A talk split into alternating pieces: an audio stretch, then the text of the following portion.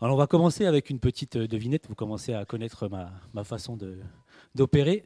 Roger, si tu veux bien m'afficher euh, la petite slide euh, d'introduction, s'il te plaît. Ce sera une devinette. Est-ce que, est-ce que, j'ai- mes feuilles qui. Est-ce que vous connaissez ce logo? Oui, merci. Vous connaissez pas? Non? Très bien. Ça veut dire que vous êtes des personnes saines? Enfin oui et non. Ça dépend. En fait, c'est le logo d'une chaîne de fast-food américain qui s'appelle Chicken Filet. Donc, ça a été inventé par un chrétien, un chrétien baptiste, un, fervent chrétien. Et ce restaurant a, a plusieurs particularités. Il paye déjà plus que la moyenne nationale ses employés, parce qu'il veut aussi cette bonté-là pour ses employés. Il donne une couverture médicale, ce qui n'est pas du tout le cas forcément aux États-Unis.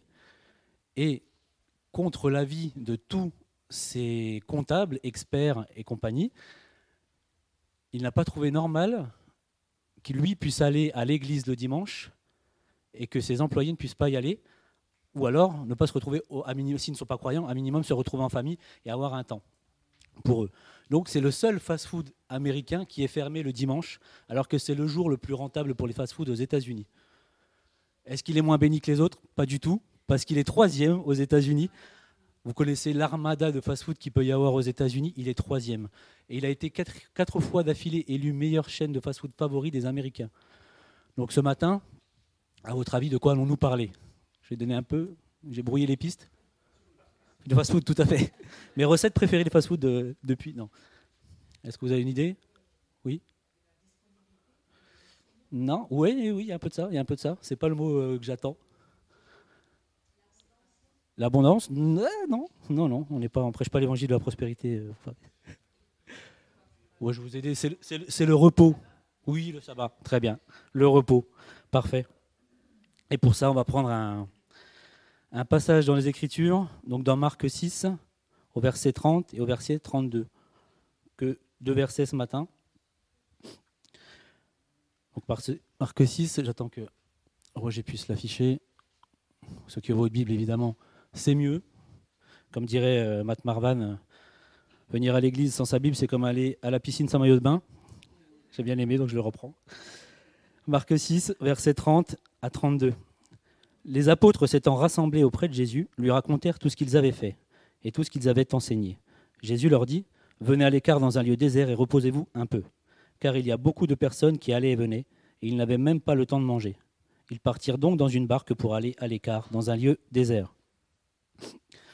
Donc ça va être le, passage central ce matin de, de- de ma prédication. Et surtout, on va analyser ensemble ce qu'est le repos. On va faire un petit peu le contraste avec ce que le repos est dans le monde qui nous environne et ce que le véritable repos est dans la Bible. Donc déjà, on va commencer par une petite euh, généalogie. C'est le cas de le dire parce que la première apparition du mot repos, c'est dans Genèse, donc dans Genèse 2. Donc Genèse 2, donc du verset 1 à 3, c'est là qu'on voit la première apparition de ce mot repos. Donc on voit que c'est très tôt dans la Bible. Merci Roger. Ainsi furent achevés les cieux et la terre et toutes leurs armées. Toute leur armée, pardon. Dieu acheva au septième jour son œuvre qu'il avait faite, et il se reposa au septième jour de toute son œuvre qu'il avait faite. Dieu bénit le septième jour et il le sanctifia, parce que ce jour il se reposa de toute son œuvre qu'il avait créée en la faisant. Alors, le repos, la traduction littérale, Leslie l'a dit tout à l'heure, en hébreu c'est Shabbat. Donc c'est la traduction littérale du mot repos. Donc c'est un jour, donc le, ce, septième, ce septième jour, pardon, ce jour de repos a été rendu kadosh, comme on dit en hébreu, donc saint, mis à part, sanctifié. C'est ce qui est écrit euh, au, verset, euh, au verset 2. Donc il a vraiment, Dieu l'a vraiment voulu comme quelque chose de différent, que ce soit un jour qui soit vraiment mis à part, qui soit sanctifié. Donc ça, c'était dès le début, dès le début de, la Bible, et on le retrouve, alors on le retrouve assez fréquemment, mais on le retrouve plus précisément après avec Moïse, parce que le repos est un des dix commandements. Est-ce que vous savez le combien c'est?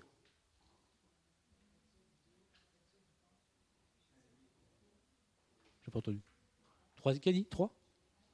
C'est le quatrième, oui, c'est le quatrième. C'est-à-dire que le repos vient juste après adorer Dieu, ne pas avoir d'idole, etc. Mais il vient avant d'honorer son père et sa mère. Donc vous voyez à quel point c'est important d'avoir d'avoir du repos pour Dieu, en tout cas, en Dieu en tout cas, d'avoir du repos. Donc c'est le quatrième, avant même d'honorer son père et sa mère. Alors, on va voir que c'est quelque chose qui est vraiment très très important. On va, on va lire un autre passage dans Exode, Exode 31, donc du verset 13 jusqu'au verset 15. Parle aux enfants d'Israël et dis-leur, vous ne manquerez pas d'observer mes sabbats, car ce sera entre moi et vous, et parmi vos descendants, un signe auquel on connaîtra que je suis l'Éternel qui vous sanctifie. Vous observerez le sabbat, car il sera pour vous une chose sainte. Celui qui le profanera sera puni de mort. Celui qui fera quelque ouvrage ce jour-là sera retranché du milieu de son peuple. On travaillera six jours, mais le septième jour est le sabbat, le jour du repos consacré à l'Éternel. Celui qui fera quelque ouvrage le jour du sabbat sera puni de mort. C'est quand même, euh, on est d'accord pour dire que c'est quand même un petit peu rude comme, euh, comme sanction, mais on voit toute l'importance que Dieu met sur le repos, l'importance que revêt le repos.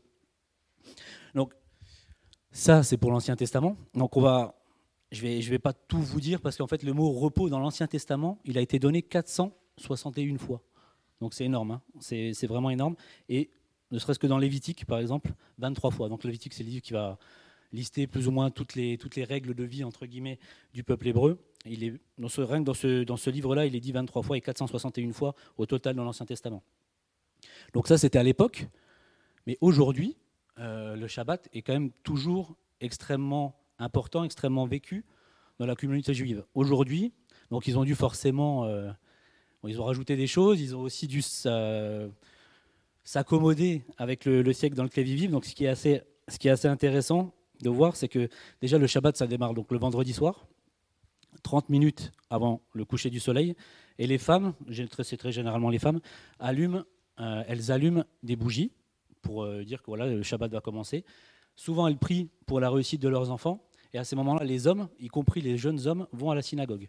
Donc ils vont à la synagogue pour prier. Donc c'est un temps, ce Shabbat-là, où ils vont vraiment euh, prendre du temps dans la prière, ils vont passer du temps en famille.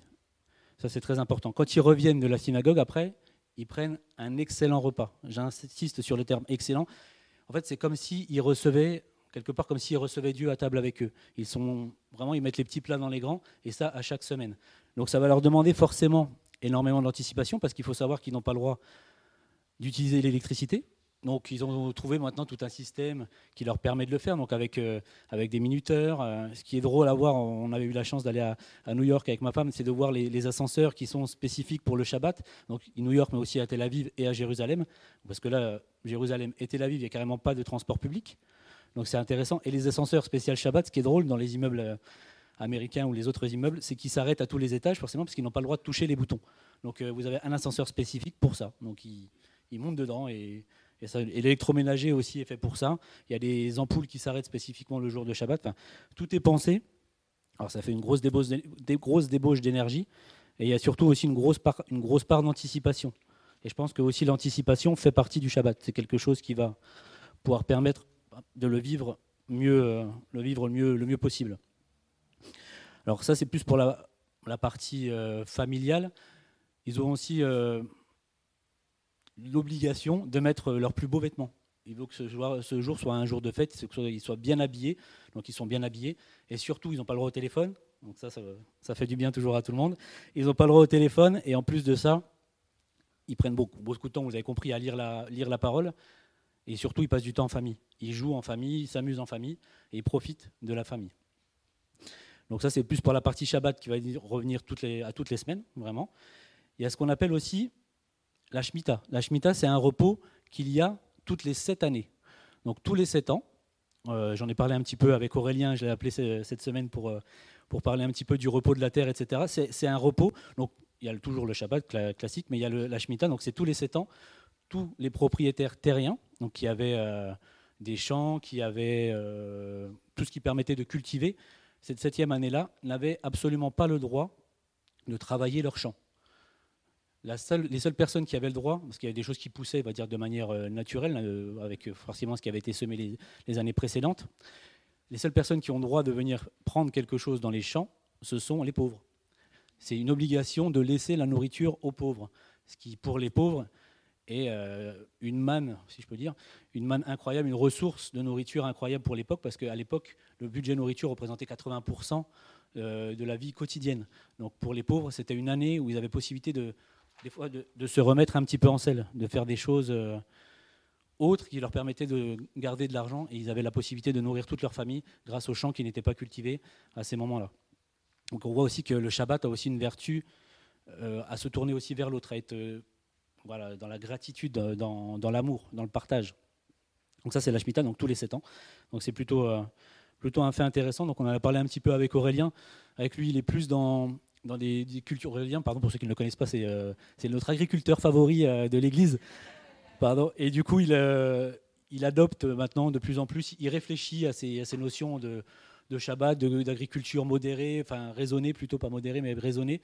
Donc voilà, on a bien parlé. Alors, c'est des exemples, parce que c'est ce qu'on se disait au téléphone. Ces exemples-là sont vraiment destinés dans le contexte au peuple d'Israël. Est-ce que ça marcherait sur nos terres à nous? Aujourd'hui, on ne sait pas. Voilà, c'est toujours des choses. Les rabbins ont plutôt tendance à dire que c'est vraiment destiné à la terre même d'Israël. Donc voilà. Bon, après, le principe est toujours intéressant à comprendre, mais ça s'adresse là vraiment au peuple d'Israël. La dernière chose qui contient le Shabbat, c'est ce qu'on appelle le jubilé. Donc c'est 7 fois 7 ans, donc 49, mais ils font plus 1 pour être à 50. Euh, et cette année-là, donc ça c'est une année euh, vraiment, vraiment exceptionnelle. Vous allez voir un petit peu le lien qu'il peut y avoir euh, avec le Nouveau Testament maintenant. Tous ceux qui avaient des dettes, ils étaient amnistiés. Toutes les, dettes étaient épongées. Y avait plus. Ceux qui avaient des dettes n'en avaient plus. Elles étaient, elles étaient enlevées pour, pour cette année du jubilé. Et aussi, chose qui peut être intéressante avec la, venue de Jésus, ceux qui étaient esclaves ne l'étaient plus. Ils étaient libérés. Donc ça, c'est pour l'année du jubilé. Donc voilà, donc, ça, donc là, on a brossé dans tout l'Ancien Testament les différents aspects du Shabbat. Donc ça, c'est plutôt le côté historique qu'on voit vraiment euh, dans l'Ancien Testament. Et maintenant, on va passer un petit peu du côté, euh, notre côté à nous, aujourd'hui, entre guillemets. Et vous allez me dire pourquoi. Pourquoi on doit se reposer? Pouvez me répondre parce qu'on est fatigué, ce qui serait, forcément, forcément logique. Alors, le verset que j'ai choisi, enfin que Dieu m'a mis sur le cœur précisément, c'est, euh, je vais vous donner un petit peu de contexte. Quelques versets plus tôt, donc du verset 7 à 13, on va reprendre le verset, euh, donc dans Marc 6, le verset 13. Là, c'est, Jésus en fait qui les envoie. C'est la première fois en fait que les, que les apôtres quittent le cercle restreint de Jésus pour aller, j'ai envie de dire, voler de leurs propres ailes, dans un premier temps. Il leur donne son, autorité, et c'est là la première fois qu'ils vont aller prêcher, qu'ils vont aller chasser des démons et qu'ils vont guérir des malades. Et on va voir que dans cette première expérience, ils ont beaucoup de réussite. Si tu veux bien m'afficher euh, Marc 6, 13, s'il te plaît. Voilà. Ils chassaient beaucoup de démons, ils oignaient, d'huile beaucoup de malades et les guérissaient. On voit que le mot beaucoup revient à deux reprises. C'est-à-dire qu'ils avaient vraiment eu du succès dans leur première euh, sortie, euh, sortie. Donc ils partaient deux par deux. Hein. C'est ça que Dieu leur avait dit. Vous partez deux par deux et vous allez, vous propagez la parole, vous guérissez les, malades et vous, vous chassez les démons. Donc c'est leur première sortie. Alors, dans le passage, on voit euh, que les apôtres reviennent auprès de Jésus. Les apôtres reviennent auprès de Jésus, ils se mettent en, cercle et ils commencent tous à partager ce qu'ils ont fait, ce qu'ils ont vécu pendant ces moments-là. Donc on peut s'imaginer, parce que, je sais pas vous, mais demain, tu arrives, tu, vas chasser du démon, tu commences à guérir des malades, tu prêches, et tu vois beaucoup d'effets, beaucoup, beaucoup, beaucoup d'effets. On est d'accord que beaucoup, ça veut dire beaucoup. Donc ça veut dire que là, tu vois vraiment la puissance de Dieu à travers toi se manifester. C'est incroyable. Donc je pense que les mecs, ils devaient être euh, en feu, il devait être au taquet, il devait se dire tiens Seigneur, regarde ce qu'on a fait, on a fait ci, on a fait ça, etc. etc. Et la réponse de Jésus, elle est assez, euh, assez surprenante quelque part. Il ne commande pas. Il ne va pas leur dire c'est bien, c'est mal, tu aurais mieux dû faire comme ça, tu aurais mieux fait de faire ci, etc. etc. Il ne va pas commenter. La seule chose qu'il va dire, c'est Venez à l'écart dans un endroit désert et reposez-vous un peu. Là, moi, à la place des apôtres, je ne sais pas vous, j'imagine peut-être que vous aussi, j'aurais été frustré. Moi, je me, serais attendu à recevoir euh, une médaille, une, euh, petite image. Tiens, tu as bien travaillé comme à l'école à l'époque. Euh, voilà, forcément, tu es déçu. Puis après, tu, plus tu aurais pu. Enfin, moi, j'aurais répondu avec une fausse humilité, genre, en toi, c'est pas possible, Jésus, tu sais bien. Mais là, non. Le Seigneur leur dit venez à l'écart dans un endroit désert et reposez-vous un peu. Donc, c'est une réponse extrêmement intéressante. Et pourquoi Jésus leur répond de cette manière-là? Qu'est-ce qu'il veut faire, en fait, à ce moment-là? En fait, je pense que Jésus, là, veut les protéger. Il veut les protéger parce que lorsqu'on est fatigué, vous serez d'accord avec moi de dire qu'on est plus irritable, qu'on est plus sensible, qu'on est plus nerveux, plus colérique. Et à l'inverse aussi, on peut être moins attentif, on peut être moins tranché, on peut être moins énergique, on peut être moins motivé. Donc, tous ces excès-là de, nos humeurs, oui, on peut dire de nos humeurs, peut nous emmener à des choses qui sont euh, sont pas bonnes. Ça pourrait très bien nous emmener à l'orgueil. Après tout, les apôtres auraient pu se dire, euh, bah, en fait, euh, c'est pas Jésus qui a guéri, c'est moi qui ai guéri. Euh, la, puissance, euh, c'est la puissance, et ça y est, c'est moi qui l'ai. Donc ça peut, ça peut nous conduire à l'orgueil. C'est surtout là le risque, c'est de se prendre nous-mêmes pour Dieu, alors que c'est Dieu qui nous donne son autorité à travers nous. Ça peut nous emmener à quoi aussi? Ça peut nous emmener éventuellement aussi à la lassitude. La lassitude, ça peut tous nous arriver. La lassitude, ça peut, voilà, tu as guéri 30 lépreux d'affilée. Alors oui, tu te sens fort, mais à un moment donné, Peut-être que tu en as marre aussi de, guérir les gens comme ça. Et on peut être aussi lassé, lassé d'un certain manque peut-être de, reconnaissance, des fois.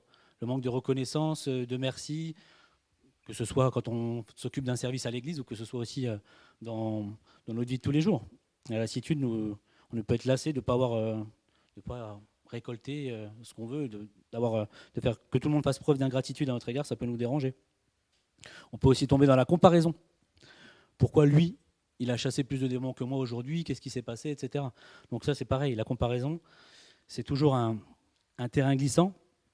Ou tout simplement pourquoi lui, il a la louange alors que moi, je chante mieux que lui. Ça, c'est un peu des, applications dans la vie, euh, dire, chrétienne de tous les jours. On peut tomber aussi dans l'activisme. L'activisme qui nous guette tous, on a toujours envie de faire plus, toujours envie de faire mieux. Non, je ne suis pas fatigué, je veux y aller, je veux faire encore ci, je veux être dans tel service, etc ce qu'il faut savoir, c'est c'est pas parce que tu es dans plein de services différents que Jésus fera une différence avec toi. C'est juste que tu, vas aider ta communauté et c'est louable et c'est ce qu'il faut faire. Mais des fois, on, cherche aussi la reconnaissance de Dieu à travers la multiplicité des services. Alors que Jésus a, déjà tout fait à la croix pour nous. Donc il faut, euh, raison garder à ce niveau-là. Et en parlant d'activisme d'ailleurs, on va, on va reprendre une autre, euh, une autre histoire que je pense que vous connaissez euh, dans la parole, une histoire euh, peut-être que vous me voyez arriver. Exactement, Marthe et Marie, bravo Laura. On va le prendre dans Luc, dans Luc au chapitre 10, au verset 38 et 42, on va leur lire parce que c'est quand même intéressant. Comme Jésus était en chemin avec ses disciples, il entra dans un village et une femme nommée Marthe le reçut dans sa maison. Elle avait une sœur nommée Marie qui, s'étant assise au pied du Seigneur, écoutait sa parole. Marthe, occupée à divers soins domestiques, survint et dit Seigneur, cela ne te fait-il rien que ma sœur me laisse seule pour servir? Dis-lui donc de m'aider. Le Seigneur lui répondit Marthe, Marthe, tu t'inquiètes et tu t'agites pour beaucoup de choses. Une seule chose est nécessaire Marie a choisi la bonne part qui ne lui sera point ôtée. Alors là, c'est pareil, c'est très intéressant. Parce que dans le, dans le verset euh, dans Marc, on voit que là, Jésus s'adresse à ses apôtres. Donc, a des gens, on va dire, qui sont qualifié, mais au final, la réponse qu'il va formuler à Marie est la même. Dans, en structurellement, elle est quasiment la même. Là, il va s'adresser à Marthe, il va lui répéter deux fois son prénom, ce qui veut dire qu'il faut, faut vraiment prêter l'oreille à ce qu'il va dire à ce moment-là. Marthe, Marthe, tu t'inquiètes et tu t'agites pour beaucoup de choses, mais une seule est nécessaire. Marie a choisi la bonne part, elle ne, elle ne lui sera pas enlevée.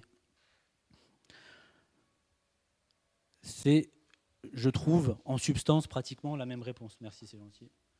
Je vais faire comme au tennis avec un, truc sur le, sur le bras. La réponse, en fait, en substance, est à peu près la même.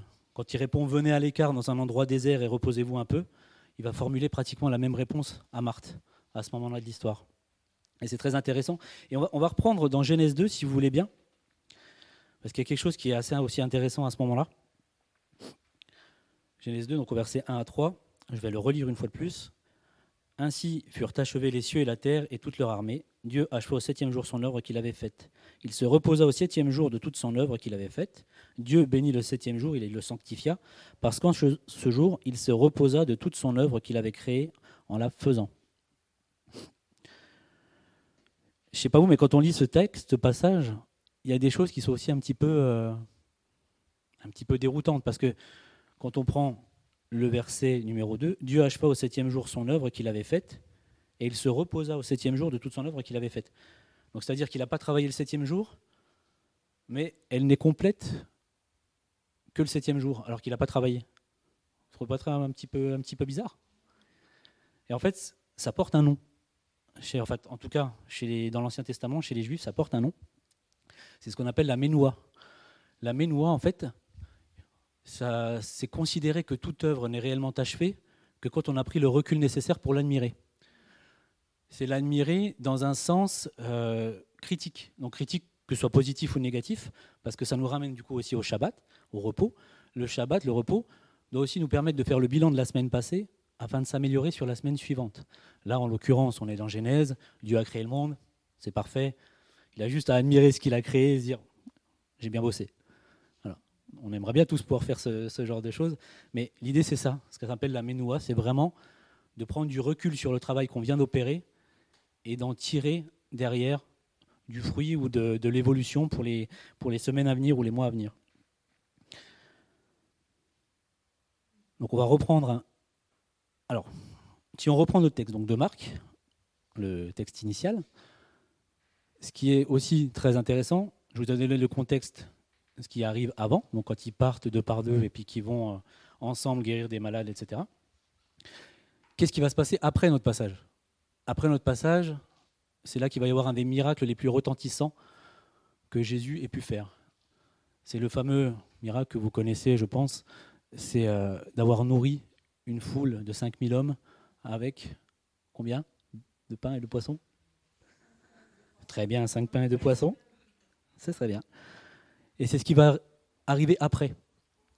Donc Jésus, là aussi, il est dans, dans une attitude euh, si je peux dire, de préservation. Je ne sais pas si ça se dit vraiment, mais Jésus, il sait mieux que nous ce qui va se passer après.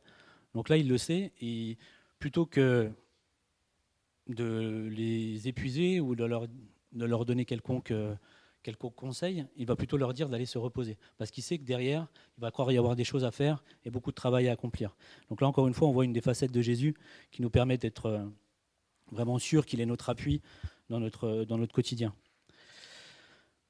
Alors aujourd'hui, plus euh, concrètement dans le monde qu'on vit, euh, comment on pourrait, euh, on pourrait emmener ça? Ça, ce sera plutôt ma troisième partie. Mais une chose est certaine, c'est que le repos qu'on nous vend aujourd'hui, ce qui est certain, c'est qu'on ne peut pas recharger nos batteries en vidant celles de nos téléphones. Ça, c'est une chose certaine.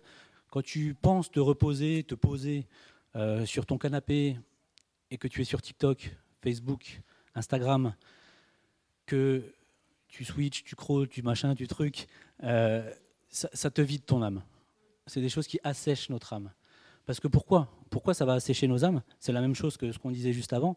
C'est qu'en fait, ça va nous emmener à la comparaison. On va voir euh, l'autre, il a des abdos bien dessinés, tu aperçois peut-être des fois, euh, bah, que ce soit les filles ou les garçons, mais tu aperçois des femmes un peu dénudées, tu aperçois des grosses voitures, tu vois 50 recettes de cuisine différentes par jour, ça c'est moi, 50 recettes de cuisine différentes par jour, tu vois euh, des belles maisons, tu vois la vie peut-être de ceux que tu côtoies, et, ça peut t'emmener à la jalousie, à envier, etc. Donc tout ça, pas, c'est pas du repos. Aujourd'hui, on veut nous faire croire que te poser sur ton canapé avec ton téléphone, c'est du repos. C'est totalement faux. Ça, c'est un, des premiers, euh, un des premiers points. Autre chose, je pense que le repos que nous offre le monde classique n'est en fait qu'une autre manière de consommer. C'est tout simplement une autre manière de consommer parce que pourquoi aller toujours chercher euh, le repos? Forcément, on a des images d'épinal euh, sous les cocotiers. Il faut aller toujours plus loin, toujours aller plus haut. On peut aller voyager maintenant, on peut prendre des billets pour aller dans l'espace. Vous vous rendez compte On peut prendre des billets pour aller dans l'espace et on, vend ça euh, sous les cocotiers ou dans l'espace comme du repos. Il y a une histoire qui est tombée il n'y a pas longtemps, je ne sais pas si vous l'avez suivi, et moi j'ai trouvé ça extrêmement symptomatique de l'époque dans laquelle on vit, c'est l'Ocean Gate. Je ne sais pas si vous avez suivi ça. C'est un, gars qui avait pas mal d'argent, un milliardaire, qui a voulu absolument construire un petit sous-marin pour aller voir l'épave du Titanic. Vous en avez entendu parler? Si vous lisez en détail l'histoire, c'est tellement représentatif de notre époque. C'est, alors je vais pas dire c'est honteux, il y a eu des morts, donc faut pas. Donc pour ceux qui n'ont pas l'histoire, un riche milliardaire a voulu, avec une équipe dédiée, fabriquer un petit sous-marin de 1 mètre carré et demi, je crois, euh, pour aller voir l'épave du Titanic. Donc il a fait payer des billets extrêmement chers sur le peu de place qui restait. Donc il y a un Français, un, papy français qui était extrêmement fan, un ancien de l'armée, qui voulait absolument voir le Titanic. Donc il a pris son billet. Il y avait une riche famille indienne, donc un père et son fils, plus euh, l'explorateur et le fameux milliardaire. Donc ils étaient dans ce, sous-marin et il a coulé. Il s'est effondré au fond de l'eau, euh, catastrophique, il n'y a rien qui a fonctionné ils avaient fait des toilettes sèches dans le, dans le truc. franchement, ils étaient partis. En fait, le, milliardaire n'a pas voulu embaucher des personnes qualifiées, des personnes euh, âgées, on va dire, qualifiées, parce qu'il ne les trouvait pas assez inspirantes.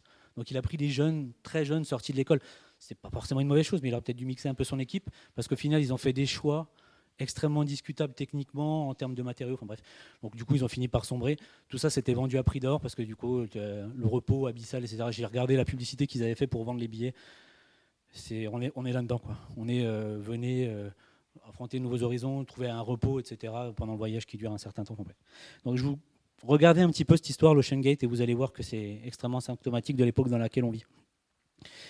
Autre chose, autre chose ce matin, c'est si tu te dis en te levant le dimanche matin, j'ai besoin de repos, je ne vais pas à l'église ce matin, je ne pense pas que ça vienne de Dieu. Sans trop m'avancer, ça ne vient pas de Dieu, parce que où est-ce que, normalement, tu es censé trouver une meilleure chaleur que dans, avec tes frères et sœurs, des oreilles attentives, des sourires sincères, des accolades fraternelles, de la louange, la lecture de la parole, une prédication? C'est là qu'on va se ressourcer. Donc là, je vous donne un petit peu les pistes du comment pour la, troisième partie. Donc comment Comment allons-nous euh, acquérir ce repos que, Dieu veut pour nous euh, aujourd'hui? Je vais déjà lister cinq choses. Il n'y a pas besoin de les noter pour l'instant, c'est juste euh, une liste exhaustive. Je vais rentrer un petit peu plus dans, dans, les, dans les détails après. Donc, se reposer dans le Seigneur est une confiance profondément enracinée en Dieu et en ses promesses. Cela implique de compter sur la force et la sagesse de Dieu pour nous guider à travers les défis de la vie, ce n'est pas un état passif, mais une poursuite active de la présence et de la provision de Dieu. La vraie signification du repos dans le Seigneur mène à la paix et à la sécurité. Les moyens pratiques de se reposer dans le Seigneur comprennent la prière, la lecture des Écritures et l'adoration. Donc dans notre passage, on va reprendre notre, notre passage, c'est écrit au verset 31, il n'avait pas le temps de manger. Il n'avait pas le temps de manger. Donc on peut le prendre au sens strict du terme, c'est-à-dire se dire, effectivement, quand tu fais plein d'activités, si tu fais du sport, il y a quelques sportifs parmi nous, si tu fais du sport, que tu n'as pas assez mangé avant, tu peux tomber dans les pommes. Donc là, on peut se dire, oui, il est sympa, je dis, il va leur dire, même leur, leur préparer à manger, etc. On peut le lire de cette manière-là, on peut le lire aussi d'une manière plus spirituelle. Dans Matthieu 4.4, quand euh, Jésus est au moment de la tentation dans le désert, qu'est-ce qu'il va répondre au diable qui le tente? L'Écriture déclare, l'homme ne vivra pas de pain seulement, mais de toute parole que Dieu prononce. Et ça, ça vient du Deutéronome. Cette parole que donne Jésus au diable, ça vient du Deutéronome, donc de l'Ancien Testament. Donc là aussi, on parle de nourriture spirituelle. Donc c'est très important de nourrir notre âme avec la lecture de la parole. Lire et méditer régulièrement la parole de Dieu, c'est un des moyens pratiques de se reposer dans le Seigneur. Les Écritures, elles sont remplies de promesses et de vérités qui peuvent nous apporter de la paix, du réconfort dans les moments difficiles. Le psaume 119-105 nous dit Ta parole est une lampe à mes pieds et une lumière sur mon sentier. C'est les versets hein, qu'on connaît, euh, je pense, un petit peu près tous, enfin tous à peu près. Et, euh, des fois, on les relit, euh, ils résonnent un petit peu d'une manière différente. Donc en nous immergeant dans la Bible, nous pouvons trouver des conseils et de la sagesse pour relever les défis de la vie. Après, ce qui va faire aussi, très honnêtement et très sincèrement, la différence, c'est la manière dont on va lire la Bible, la manière dont on va lire la parole. Est-ce que la Bible, c'est notre variable d'ajustement dans nos journées? Est-ce que tu dis, bon, s'il me reste un petit peu de temps, je vais lire la Bible? Est-ce que c'est ça? Ou est-ce que tu la lis vraiment avec passion et que tu t'astreins? Alors, aujourd'hui, on n'aime plus les contraintes. Dans le monde dans lequel on vit, on n'aime plus les contraintes. Mais est-ce que tu te mets un petit peu de rigueur? Est-ce que tu te mets un petit peu de discipline? On n'aime plus non plus la discipline dans le, dans le monde dans lequel on vit. C'est un gros mot presque maintenant, discipline. Quand on voit à l'école, etc., c'est presque devenu un gros mot. Est-ce qu'on s'astreint ou est-ce que c'est notre variable d'ajustement? C'est ça la vraie question. Est-ce qu'on prend plaisir à lire la parole? Des fois, moi le premier, hein, quand on est arrivé à la fois avec Stéphanie, euh, on entendait, ouais, il faut lire la Bible en un an euh, six fois. on entendait des trucs. Et la première année, je m'étais mis une pression de malade. Et en fait, je m'acquittais de quelque chose. Alors, je pense qu'au début de sa conversion, c'est pas une mauvaise chose finalement, parce que là, je le vois aujourd'hui, il y a des choses qui reviennent, etc. Donc, euh, je pense qu'au début de sa conversion, c'est peut-être pas si mal de, de bourriner, c'est mon expression, mais de vraiment lire au taquet la, parole. Mais je pense qu'il y a un moment donné où tu as aussi besoin d'aller puiser en plus en profondeur et plus en surface. Et c'est là qu'il faut méditer. Je pense que c'est là qu'il faut euh, la lire et il faut la lire avec passion. Il y a plein d'outils maintenant aujourd'hui qui existent avec, euh, avec les applications qui nous permettent de trouver des plans dédiés à nos émotions, à ce qu'on traverse, à ce qu'on a envie de vivre, etc. Donc il faut vraiment la lire avec passion et ça, ça fait vraiment la différence dans la vie de tous les jours pour la nourriture spirituelle. Le deuxième point, ce qu'on a fait juste avant, qui est toujours un plaisir, l'adoration, la louange. Alors l'adoration et la louange, c'est un des éléments aussi essentiels du repos dans le Seigneur. Lorsqu'on, pendant ces instants-là, si on arrive vraiment à, visualiser la grandeur de Dieu, si on arrive vraiment à, quelque part, j'ai envie de dire, à, s'oublier pour être vraiment dans les bras, dans les bras du Père, les problèmes, les préoccupations qu'on a, le quotidien s'efface. Si vraiment on arrive à être euh, dans cet instant pleinement présent, il y a des moments où des fois tu, des fois, tu as l'impression que tu as, changé de place dans la salle, alors qu'en fait, toi, tu es toujours au même point. Enfin, je sais pas, ça me fait ça, moi, personnellement. Des fois, quand je suis vraiment dans un moment intense de louange, où je suis vraiment dedans, euh, j'ai l'impression que j'ouvrais les yeux, non, je pensais que je me suis déplacé, mais en fait, non, je suis resté au même plat, à la même place. Mais c'est des, des, instants qui sont, euh, qui sont remplis, euh, remplis de bonheur. Le psaume, le psaume 100, 1 et 2 nous encourage à entrer dans ses portes avec action de grâce et dans ses parvis avec louange. Alors que nous adorons Dieu, et lui rendons grâce, nous nous souvenons de sa fidélité, de sa provision, qui nous permet de nous reposer en sa présence. Donc, essentiellement, le repos dans le Seigneur consiste à s'abandonner à la volonté de Dieu et à lui permettre de prendre le contrôle sur nos vies. Lui seul sait ce qui est mieux pour nous, et nous pouvons avoir la paix en sachant que ses plans sont pleins d'amour et d'espoir, bien meilleurs que les nôtres.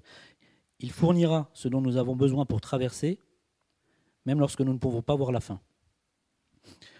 Prenons le temps de nous reposer dans le Seigneur. Il est le seul qui peut nous aider dans nos moments difficiles. Alors, là, je vous ai listé un certain nombre de, choses qui sont presque logiques, vous allez me dire par, parfois, mais bon, là, c'est écrit aussi sur les, paquets de cigarettes fumés-tu, il y a quand même des gens qui fument. Je regarderai personne dans cette salle.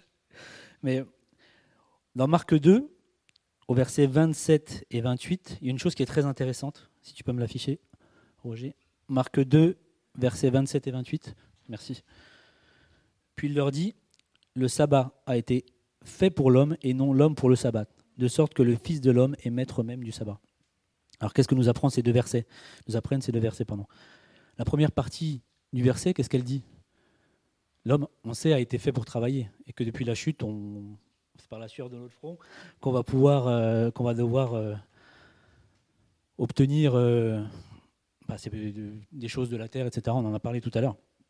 Donc, on voit ici clairement qu'il y a une intentionnalité. L'homme doit être intentionnel quant à aller chercher le repos, le sabbat, le repos de Dieu. C'est pas quelque chose qui va être inné. C'est pas quelque chose qui va être inné. Euh, L'oisiveté, c'est pas le repos. Ne rien faire, c'est pas le repos. Il va, il va falloir qu'on soit intentionnel quant à aller chercher ce repos-là.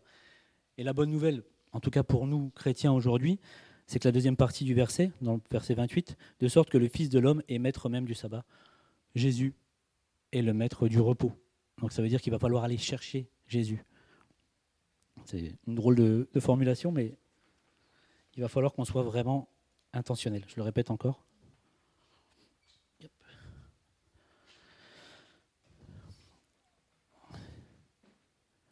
Alors, on va alors vous allez voir, je ne suis pas forcément hyper doué en communication, mais on va prendre un petit acronyme. Je vous ai fait un petit acronyme pour euh, qu'on puisse se rappeler euh, un petit peu ces points-là et qu'on puisse euh, le faire facilement. Alors cet acronyme s'appelle RAPPEL. Alors RAP, R-A-P, plus loin, L. Donc rappel. Je fais ce que je peux. Je ne pose pas dans la com, ne me jugez pas, s'il vous plaît. Le premier, le R, recul. C'est ce que le Seigneur a demandé aux apôtres dans notre passage de prendre, de se mettre à l'écart. Donc il faut que l'on arrive à faire ça. Il faut que l'on arrive à trouver un endroit désert, euh, notre chambre, on ferme la porte de notre chambre, vous connaissez aussi ces versets-là. Il faut qu'on arrive. Alors, ça peut être euh, propre à chacun, ça peut être, euh, ça peut être dans ta chambre, ça peut être dans ta voiture, ça peut être dans la forêt, ça peut être je ne sais où. L'idée, c'est de vraiment pouvoir trouver un endroit où tu es en dehors du tumulte et du bruit ambiant, où tu peux vraiment te retrouver seul à seul, face à face avec Dieu. Ça, c'est la première lettre pour le R. Le second, la seconde, pardon, c'est le A, accueil. Et comme j'en ai parlé juste avant, ce temps-là doit être intentionnel. C'est-à-dire qu'on invite Jésus, on invite le Saint-Esprit à venir avec nous. Vous allez me dire, Jésus habite en nous, on n'a pas besoin de le faire. Je suis désolé, moi j'habite avec ma femme. Des fois, il y en a un qui mange devant la télé, l'autre qui mange dans le salon. Donc il faut que ce soit intentionnel. Oui, Jésus habite en nous. Oui, le Saint-Esprit est à nos côtés. Mais je pense que si on ne les invite pas à ce temps-là, des fois, on peut peut-être passer à côté de, certaines choses. Ce que j'en ai retiré un petit peu euh, de ces conclusions avec mes temps de prière personnels. Je vois vraiment une différence entre le moment où, je sollicite l'aide du Saint-Esprit, où je demande à Jésus d'être à mes côtés, plutôt que de faire des fois des prières euh, un petit peu confuses comme ça. donc c'est un petit peu le mélange personnel avec des, avec des, des choses que j'ai pu observer personnellement. La troisième lettre, le P, la prière. Donc ça, vous l'avez compris. Donc c'est pas seulement une prière, ce qui est aussi très important, c'est pas une prière où on va, on va parler constamment. c'est une prière aussi, on va, donc on, a des choses à demander, etc. Effectivement, on a tous, euh, on a tous des, amis pour qui on prie, pour nous-mêmes aussi pour certaines situations qu'on traverse. Mais je pense qu'il faut aussi passer du temps dans le silence. Il faut aussi passer du temps dans le silence. Il y a une citation que j'ai prise d'un livre, alors qui n'est pas traduit en français, mais je vous, l'ai traduite, euh, qui s'appelle, c'est Tim McKee, c'est un pasteur qui est aux États-Unis. Le titre de son livre, c'est Prier comme des moines et vivre comme des insensés, pour pouvoir vivre comme des insensés. C'est une traduction que j'ai fait moi. Ne m'en voulez pas si c'est pas extrêmement euh, parfait. Donc il a dit prier, c'est prendre le risque d'affronter le silence, là où dans notre société nous sommes drogués au bruit. Le Seigneur s'exprime souvent par des murmures. Et s'il y a du bruit, comme on a l'habitude de l'avoir toujours tout autour de nous, le bruit ambiant, on ne peut pas euh, on ne peut pas entendre ces murmures-là. Il faut vraiment qu'on arrive à, s'isoler. Et je pense qu'aussi le silence pendant les temps de prière est quelque chose qui va vraiment changer aussi votre vie de prière. Je le, pense sincèrement. Et le dernier, donc euh, le L de rappel, la louange. La louange, l'adoration, donc s'abandonner, comme on l'a dit un petit peu juste avant, s'abandonner dans sa présence, s'abandonner avec de la louange. Euh, il y en a qui aiment bien commencer par un temps de louange, il y en a qui terminent. Ça, après, c'est à votre convenance. Euh, de, de, mon expérience personnelle, au début, je commençais par la louange et maintenant, je la, place à la fin. Parce qu'au final, des fois, tu adores plus la, la, louange que Jésus. Donc, des fois, tu es plus pris dans, dans une chanson que tu aimes bien du moment, plutôt que des fois te, te concentrer sincèrement sur l'adoration que tu vas donner à Dieu. Ça, ça n'engage que moi. Hein. Mais euh, voilà, vous la placez où vous voulez. Mais le temps, c'est aussi voilà, de, de rendre gloire à Dieu dans l'adoration, dans la louange et de pouvoir euh, lui, lui renvoyer l'amour qu'il nous, donne, euh, à chaque instant. Donc ça, c'était le rappel pour, euh, pour notre vie de prière et notre vie de repos. Alors, j'arrive à, à, ma conclusion. Là, on est dans des temps de, de congé. On est dans des temps de congé, donc je pense qu'il est temps qu'on apprenne vraiment ce qu'est le véritable, le véritable repos. Le monde actuel nous vend du repos euh, que cinq semaines par an. Ça dépend des conventions collectives, ça dépend du métier. Mais en gros, on nous vend que cinq semaines de, repos par an. Alors qu'au final, le véritable repos, il peut être quotidien si tu en ressens le besoin. Il devrait, je pourrais dire presque obligatoirement, être hebdomadaire devrait, devrait se faire à toutes les semaines parce qu'on a, tous, tous besoin dans nos vies qui vont à 200 à l'heure, à un moment donné, de prendre du recul. Souvenez-vous, hein, la ménoua, l'idée de prendre du recul sur ce qu'on vient de vivre, je pense qu'on en a tous besoin. Et surtout, en fait, c'est n'est pas un moment qui est contextuel, c'est pas quelque chose qui doit être lié à une situation donnée, à un voyage quelconque. C'est tout simplement aller chercher la face de Dieu dans le sens le plus profond du terme. Et pour ceux qui était là la semaine dernière. Je ne sais pas si vous avez tous pu écouter le message de Sophie ou réécouter le message de Sophie. Il était extrêmement bon. Vraiment, il était très très bon. C'est un message euh, pour affronter nos peurs. Et il était vraiment excellent. Euh, elle m'a fait un pont fantastique parce qu'elle a mis. Je savais que j'allais terminer avec ce psaume-là, mais elle l'avait mis dans sa prédication. Donc elle m'a fait un pont, euh, une passe décisive, comme on dit chez les jeunes. Une passe décisive. elle a employé un terme, je ne sais pas si vous l'avez retenu, de cohérence cardiaque. Sophie est docteur. Elle a parlé de la cohérence cardiaque. C'est quand tu perds pied dans une situation, donc que ce soit euh, un accident, que ce soit euh, lié au stress, etc. La cohérence cardiaque, c'est un certain nombre de respirations, 4 ou 5, je ne sais plus, 4 4 respirations qui te permettent de reprendre pied et de te calmer. ça, j'ai trouvé ça très intéressant et j'ai envie de détourner ce concept de cohérence cardiaque en cohérence spirituelle. Parce qu'au final, tout ce que je viens d'énoncer, bah, j'ai rien réinventé en fait. C'est simplement qu'en fait, on doit être cohérent spirituellement. Les fois, on se demande pourquoi ça n'avance pas, on se demande pourquoi rien ne bouge, parce qu'en fait, on n'est pas cohérent spirituellement. On ne va pas chercher le repos, on ne va pas demander conseil à Dieu. Des fois, on va demander conseil à des hommes avant de demander des conseils à Dieu. Il faut s'entourer de bons conseillers, c'est écrit dans la Bible, c'est important. Mais avant tout, on doit tout remettre devant le Seigneur.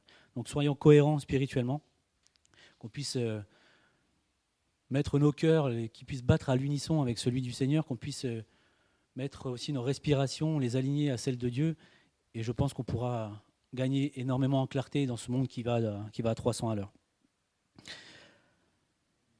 Et je pense que quand on vit des stress, quand on vit euh, des situations stressantes qui d'habitude peut-être ne nous stressent pas, ou quand on réagit d'une manière un petit peu excessive à certaines situations, alors que d'habitude ce n'est pas forcément le cas, je pense que c'est notre âme qui nous met un petit, un petit warning, un petit attention danger. Et je pense que là, dès qu'on voit qu'on réagit mal à une situation de la vie quotidienne, je pense que c'est là qu'on doit aussi aller chercher euh, le repos de Dieu. Ce que, ce que je viens de vous partager là, c'est le pasteur Samuel Co qui nous l'avait euh, partagé pendant le temps qu'on avait pu avoir euh, avec les ministères en la semaine en juillet. Et c'est vrai qu'effectivement, dès que, et je on peut des fois le constater dans, notre quotidien, dès que tu surréagis à une situation, effectivement, il y a peut-être quelque chose qui est un petit peu asséché en dedans de ton âme. Et je pense que c'est à ce moment-là qu'on devrait euh, prendre le recul nécessaire, enlever toute autre occupation et aller chercher premièrement la face de Dieu afin de récupérer et de se remplir de nouveau de, de, sa, présence. Et pour terminer, pour conclure, parce que je pense qu'il y a tout est dit dans, dans, ces versets-là et, et c'est très beau. Le psaume 46, donc au verset 9 et 10. Il se décompose en deux temps. La, première partie va nous montrer que il a la main sur tout. Et la deuxième partie, il va, va s'adresser à nous directement. Psaume 46, verset 9. C'est lui qui a fait cesser les combats jusqu'au bout de la terre. Il a brisé l'arc, il a rompu la lance. Il a consommé par le feu les chars de guerre. Au verset 10, il dit, au verset 10, il dit Arrêtez, et sachez que je suis Dieu. Je domine sur les nations et je domine sur la terre. Mes amis, je vous renvoie tout simplement à la croix. des fois, il ne faut pas chercher des fois à, théoriser, à théologiser, ça n'existe pas, mais à, tout vouloir théoriser. Le Seigneur, il s'est abandonné à la croix pour nous. Il a pris des coups de fouet, il a une couronne d'épines, il a fait tout un chemin avec une croix extrêmement lourde sur le dos. Il a, il a, vécu des souffrances incroyables. Tout ça pourquoi Tout ça pour toi Tout ça pour moi C'est quand on y pense, c'est insensé. Humainement, c'est des choses qu'on ne peut même pas concevoir. Et il a fait tout ça pour qu'on soit justifié, pour qu'on soit euh, lavé de tous nos péchés. Il a tout accompli. C'est pas par tes œuvres que tu pourras rajouter quelque chose à ce qu'il a déjà fait. Il a déjà tout accompli. Tu peux euh, tu peux aider dans ta communauté, tu peux faire plein de choses. ce sont de bonnes choses, encore une fois. Euh, tu peux partir en vacances, tu as le droit de partir en vacances. Mais voilà, que la première place soit toujours celle de Dieu. C'est que le seul repos qui sera possible d'avoir, c'est lui. Il a tout accompli à la croix. Et sincèrement, ça ne sert à rien d'aller chercher plus loin. En ces temps de vacances, recentrez-vous quand vous le pouvez, si vous le pouvez, quotidiennement si besoin, hebdomadairement obligatoirement, j'ai envie de dire presque. On va devenir, euh, va pas devenir légaliste, mais voilà, faites-le. Ça peut vraiment changer votre vie. Et euh, le Seigneur, en tout cas, il sait ce qui est bon pour nous.